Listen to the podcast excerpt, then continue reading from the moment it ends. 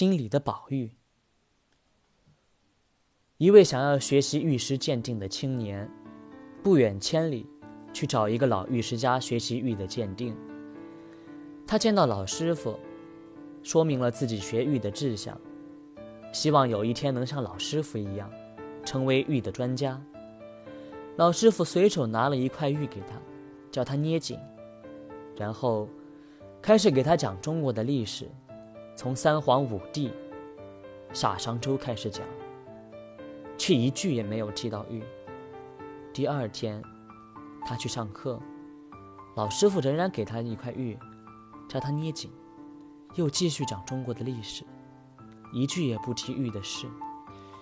就这样，老师每天都叫他捏紧一块玉。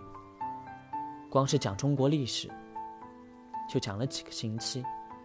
接着，老师向青年人讲了风土人情、哲学思想。甚至是生命的情操，老师几乎什么都讲授了，但是关于玉的知识，却一句也不提，而且每天都叫那个青年捏着一块玉。经过了几个月，青年开始着急了，因为他想学的是玉，却学了一大堆无用的东西。有一天，他终于鼓起勇气，想向老师表明，请老师开始讲玉的学问。不要再教授那些无用的东西了。他走进老师的房间，老师仍然像往常一样，一块玉，叫他捏紧。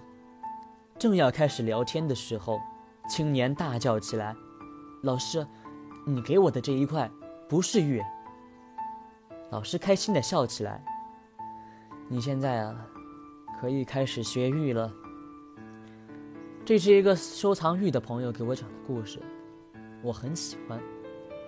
一个人不可能什么东西都不懂，独独懂玉的，因为玉的学问与历史、文化、美学、思想、人格都有很深刻的关系。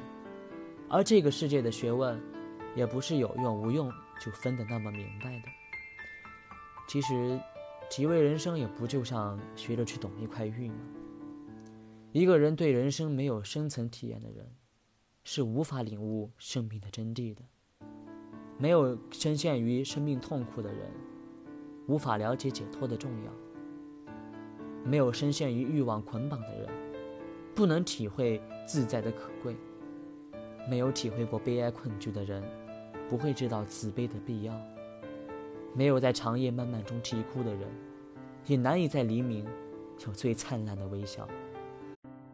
好像是手中的一块玉，如果没有握过许多泛泛的石头，就不能够了解到手中的玉是有多么的重要了。所以，要学玉的人，应该先认识人生